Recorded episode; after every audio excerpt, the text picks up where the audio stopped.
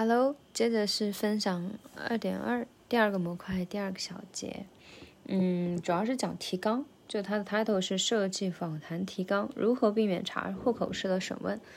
嗯，先回答一下这个 title 的问题吧，就是，嗯，提纲确实不能够太细碎，因为你它不是给你用来照来读的，有点像那种，嗯，提词卡，你不可能全程看着，你只能嗯牢记在心。然后就说提纲一般就五到六个，不要超过十个这样。然后要，嗯，不需要看才是最好的提纲。然后避免的话就是，嗯，你用那退一步的那种问题，开放一点的问题来问，先让人家来说来叙述，人家说漏了的你再追问，而不是要你来主动提出。然后甚至说有的一些比较敏感的话题，或者是。太过突兀的问题，你可以先缓和一点的问，也是放大了问，然后让对方自己引出来，就有点像那种设一个局，然后对方自然而然会过去的那种感觉。嗯，然后最简单一个办法就是能不能简单说一下你你你你做大学老师的体验啊，或者是基本情况啊。就这种，然后人家就会把基本信息告诉你，教什么学科，教多少年，学生是什么样的类型，然后什么样的感受，等等等等等等。嗯，好，然后呢，这一个小节印象最深的点呢，除了刚刚提到的，就是，嗯，就是数量控制在五到六个，然后，嗯，就是退一步来问，让对方自己说，先引对方说，然后对方没说到的，你再去问。除了这两个以外呢，还有一点就是，不要太，就是太太太太匆忙，而是要嗯耐心一点捋出这个 research question，回到 research question 来捋出它背后的一些逻辑和它的理论框架，嗯，就它的结构吧。然后这个结构一定是有逻辑的，层层递进的。然后这个地方的逻辑结构，包括我们提问就可以参考。之前执行研究三大兴趣的呃描述、解释和分析上去，嗯，因为描述其实自然而然可以引引到解释，然后解释再可以自然而然引引引到分析上去，就这样层层递进的，其实是非常啊 basic 但是 fundamental 的那种逻辑底层逻辑的感觉啊，说的有点烂俗，嗯，然后还有印象深的呢，就是。呃，其实就是我感觉哈，刚刚那个方法其实适用于你提出了一个很完善或者是很很很不错的一个 research question 的前提下，你才能一步步的去呃基于 research question 去解剖出它的呃描述性问题、解释性问题和分析性问题。那如果你还没有能够提出非常好的恰当的 research question，那可能还是需要先做一下 preparation work，要做一点 literature review，然后要织渔网，这是老师说的，就是你这个网不能太大，要不然没意义；太小的话也也也太密了，就也不不太合适。就是这个可能是一个玄学吧，后面再说。然后，呃，还有印象深的地方。对，差不多就是刚刚说的那三点了哈，没有什么了。然后呢，今天这一节课呢，就主要是讲了就是设计的思路，怎么样去设计。嗯，然后就说从研究现象入手，嗯，然后琢磨出你的研究问题、研究目的，然后研究对象，然后再就是研究分析框架。这个研究分析框架就是老刚刚说的织渔网，你这个框架。呃，要落地，也要稍微有一点背景大环境，然后最好还有一点点悖论和矛盾冲突在里面。啊，这个冲突真的很迷人，就是冲突推进故事发展。这里的冲突冲冲突感觉也是推进 research question 的建立，还有研究的后续开展呢，对吧？啊，我要把这句话写下来补充吧，在旁边。好，写完了之后呢，嗯。在第二点呢，就是讲的提纲的作用。这个地方就是告诉我们要灵活一点，要简洁。然后背后第三个就是充分的准备，它背后其实是有循序渐进的那种逻辑在里面的，确实是这样。给我一种感觉，就是非常有逻辑的去解剖，然后去呃先是自下而上，然后自上而下。嗯，万剑归宗的那种感觉，跟以前写论文有点像。然后接下来又讲的是如何使用这个提纲，就是要灵活一点，就不要太死板了。嗯，然后再就是如何提出访谈问题，就开始讲了三个步骤哈。第一个就是，呃，三个最注意注意的点，就是第一个它是不同于 research question 的。第二个呢就是。呃，演变就是其实涉及到三种类型的 question，第一种是 research question，然后再细化一点就是提纲中的那种问题，包括备用问题，然后再细一点就是实际访谈中提到的问题，这个是需要个别化处理、灵活应对的。然后第三点就是讲如何转换呢？于是就引出了下一个的练练习，就是让学生，呃，来来尝试针对一个 research question 写出他的访嗯访谈提纲。那这个 research question 非常有意思，嗯。它是这个 research question，我觉得非常标志，就是它既有那种大的环境，又有个人的那种，嗯，那种呃困扰或者是个人的那种那种定位吧。然后还有这双双方，就这两者之间产生的那种天然的冲突。啊，research question 叫做在一个绩效管理之上的时代，为什么相当一部分老师只想当一名普通老师？嗯，然后这个普通老师带引号的，可能是涉及到这不同人对这个普通老师的定义是很不一样的。嗯，然后受访对象呢，就是一位四十岁的女性大学教师，然后就给我们时间去去写。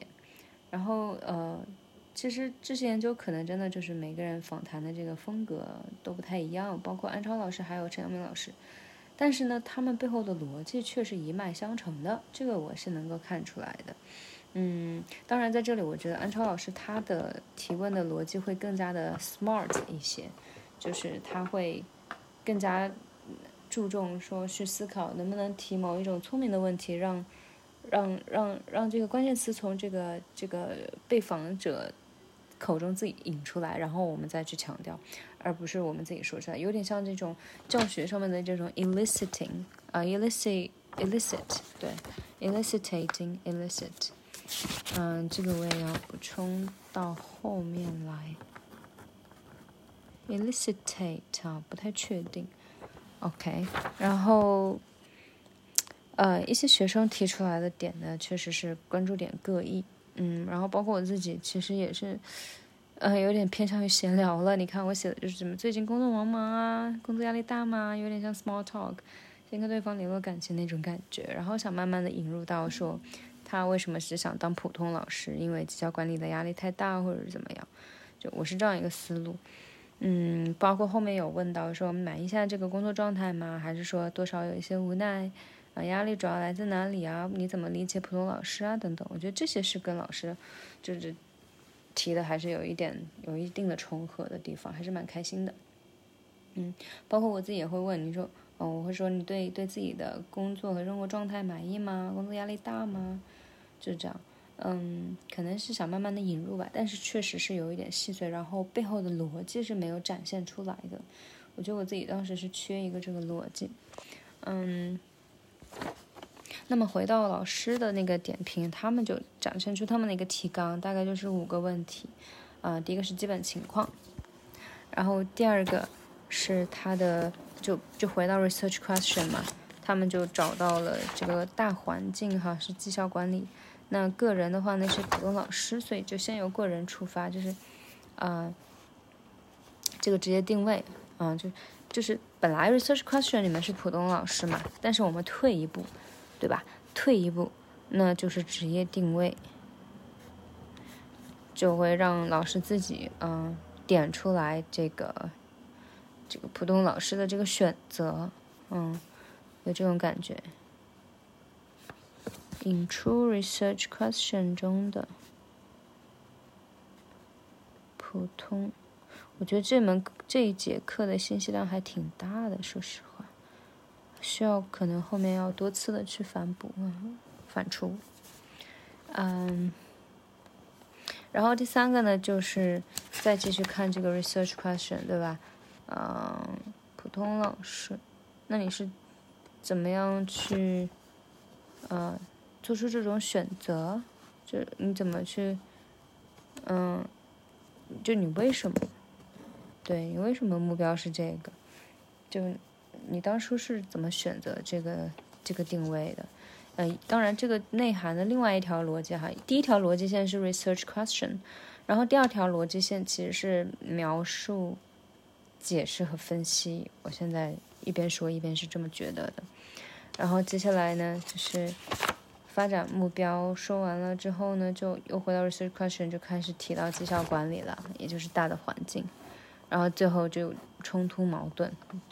嗯，我觉得这个思路还是特别流畅的，就先从个人出发，然后到环境，再到个人与环境之间的这种冲突，然后个人的这个这个线底下呢，有有暗含的一个暗线，就是他是先嗯描述自己的基本情况，描述自己的这个职业定位，然后解释这个选择这个职业的背后的意义和原因，然后再就是分析自己啊。为什么会到这个样子？就是什么样的感受等等等等，然后再再结合到大环境绩效管理，最后讲冲突这样。嗯，整体我觉得还是蛮还是蛮厉害，真的很厉害，两条线。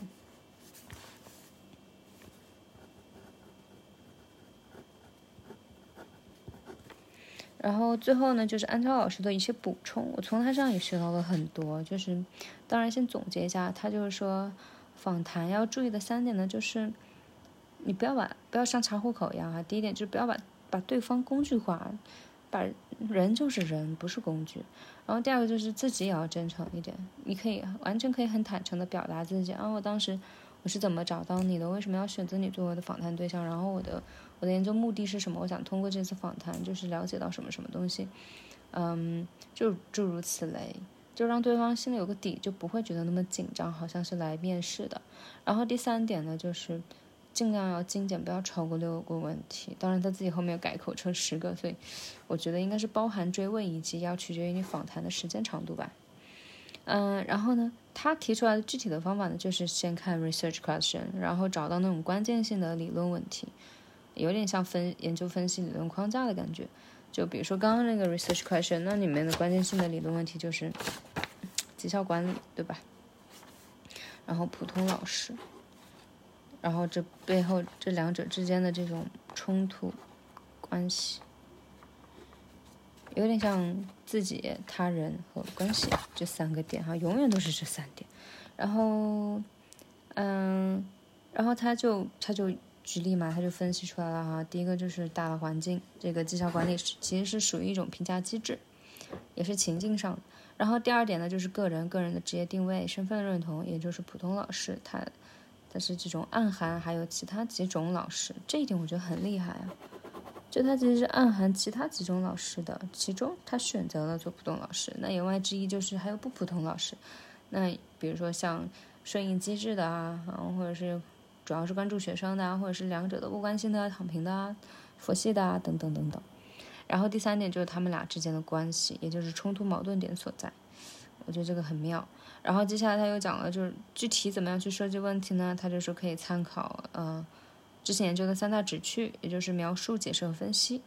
嗯，然后我们就他就开始具体举举例子啊，比如描述类的问题，就是基本问题哈，你们简单介绍一下你自己啊，嗯，描述一下自己的这个。这个这个情况，教学的情况，然后让他自己引出来。那也许他的，嗯，当前的目的就是普通老师，然后就开始接着追问说啊，你描述一下这个，你觉得这个你定义的普通老师是什么样的呢？或者说你身边还有其他哪几类老师呢？就相对于，对吧？就有点像一个池子里面你是红的，那言外之意就是还有别的颜色的嘛，就都描述一下。然后这还是描述性，然后第三个呢就开始，呃。描述或者解释一下你是为什么选择，就你是怎么样一步步为自己定位到这个样子的，嗯，然后也许在这个过程中呢，你就会这个老师自己就会引出来说啊，这也是因为绩效制度啊，压力太大啊，等等等等。那么我们就可以非常顺其自然的，呃，引用他的话，然后追问，引出这个绩效制度你怎么看待，对吧？你怎么去去？去看待它这个意义啊，或者它的必要性啊，或者是嗯对你的阻碍啊，等等等等之类的，嗯，就就避免一直是我们在提出这种关键性问题有点突兀。啊，就就感觉有点像练功一样，非常行云流水，跟着 flow 来，我觉得还蛮厉害的，有点有点就是那种道法自然的感觉，我觉得很厉害，真的很厉害。然后，呃，呃，当然，呃，陈晓明老师在他基础上补充了一下，就是可能安超老师他只提到了三类，然后第一种就是这个这个老师他有点无奈的这种呃普通老师，然后再就是这个老师心入心目中的理想老师状态，然后再就是那种被制度推举上来的那种好老师又是什么样的？然后陈晓明老师呢，他就。提供了一个思路，就是像画那种四象限，啊，其中一个坐标呢就是关注学生，另外一个坐标呢就是关注绩效，然后呢就导出了四种，第一种就是双赢，就非常强，然后第二种呢就是很佛系，就完全躺着，两个都不关心，然后还有一种呢就是比较更多关心学生，不怎么关心这种职称啊绩效的，呃，另外一种呢就是比较关注绩效和评职称，不怎么关心学生的，我觉得这个分类非常非常值得后续的借鉴，简直是。非常神，对，嗯，我觉得是一种非常好的一种理论方法吧，有点像我们大学学的那种什么紧急非重要啊，重要非紧急啊，紧急且重要又不紧急不重要，诸如此类。嗯，然后最后呢，就是梳理了一下，就是，嗯，到底怎么样提呢？那第一步呢，就是挖掘 research question，这是第一条线，明线，对，就挖出它的那种结构性的理解。它的一些呃分析框架呀，结构性的理论，呃关关键性的结呃理论问题，然后第二条呢就是按就是，哦第二条，哎我觉得这个顺序可以调整一下啊，对第二条呢其实就是暗线，我自己觉得是暗线，就是，嗯这个暗线是因为比如说你在 research question 里面提炼出来一个概念，那其实可以针对那个概念来提暗线中的三个步骤。比如说，这个 research question 里面你找到了一条明线，叫做普通教师。那么针对这一点呢，你就可以提三条暗线。那普通教师，你描述什么样的教师叫普通教师，然后解释就普通教师他这个为什么这样选择，他背后嗯有什么样的意义，对吧？然后他又产生了什么样的嗯影响啊，等等等等，这些就是解释和分析。然后第三步呢，就是呃，其实也不是第三步啦。我觉得这个就是一种概括性的总结，就是说你凝练出来这些线，你会发现啊，它真的是层层递进的，非常美妙的一种逻辑 flow，非常自然，真的是道法自然。嗯，好，然后嗯，那最后再以这个明线暗线举个例子哈，那就是嗯。嗯，你这个普通老师是怎样的？你怎么描述他？然后你是如何实现的？就你怎么一步步到这个样子的？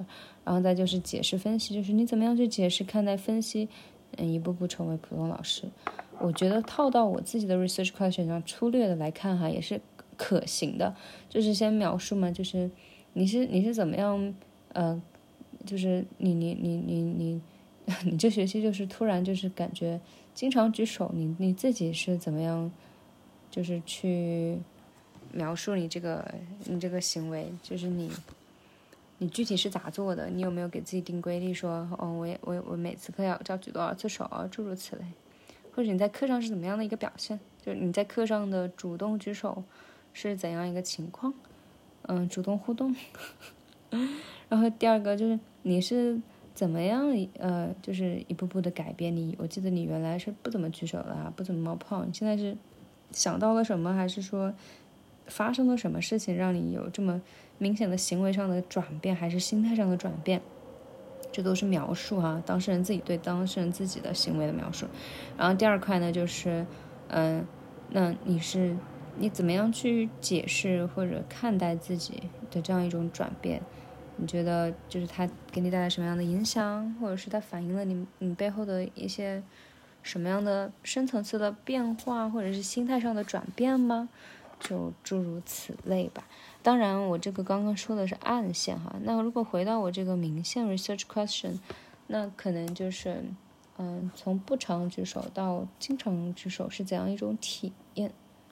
嗯，或者说。在一个不，嗯，在一个非常活跃的，呃，班级里，从不常举手到常举手是怎样一种体验？但这个好像背后没有什么太大的冲突哈，顶多就是一种过程性的差异。嗯，就他自己内在自己跟自己冲突了。嗯，然后第二个呢，就是在一个嗯几乎没有什么人举手的嗯班级里，从常举手到到不怎么举手，又是怎样一种体验？感觉这个好像也没有什么悖论，因为大家都不举嘛，所以我也不举。嗯，比较常识性的话就从众。嗯，除非是那种啊，大家都不怎么举，你你从不怎么举到到到举，又是怎样一种体验？这种学校好像暂时还没有找到。Anyway，那那就说明从名声上来看的话，目前也就只能提炼出举手，或者是退一步讲，就是主动进行参与课堂互动。嗯，对，目前只能想到这一步。好了，那以上就是第二模块第二小节的一个一个小节，嗯。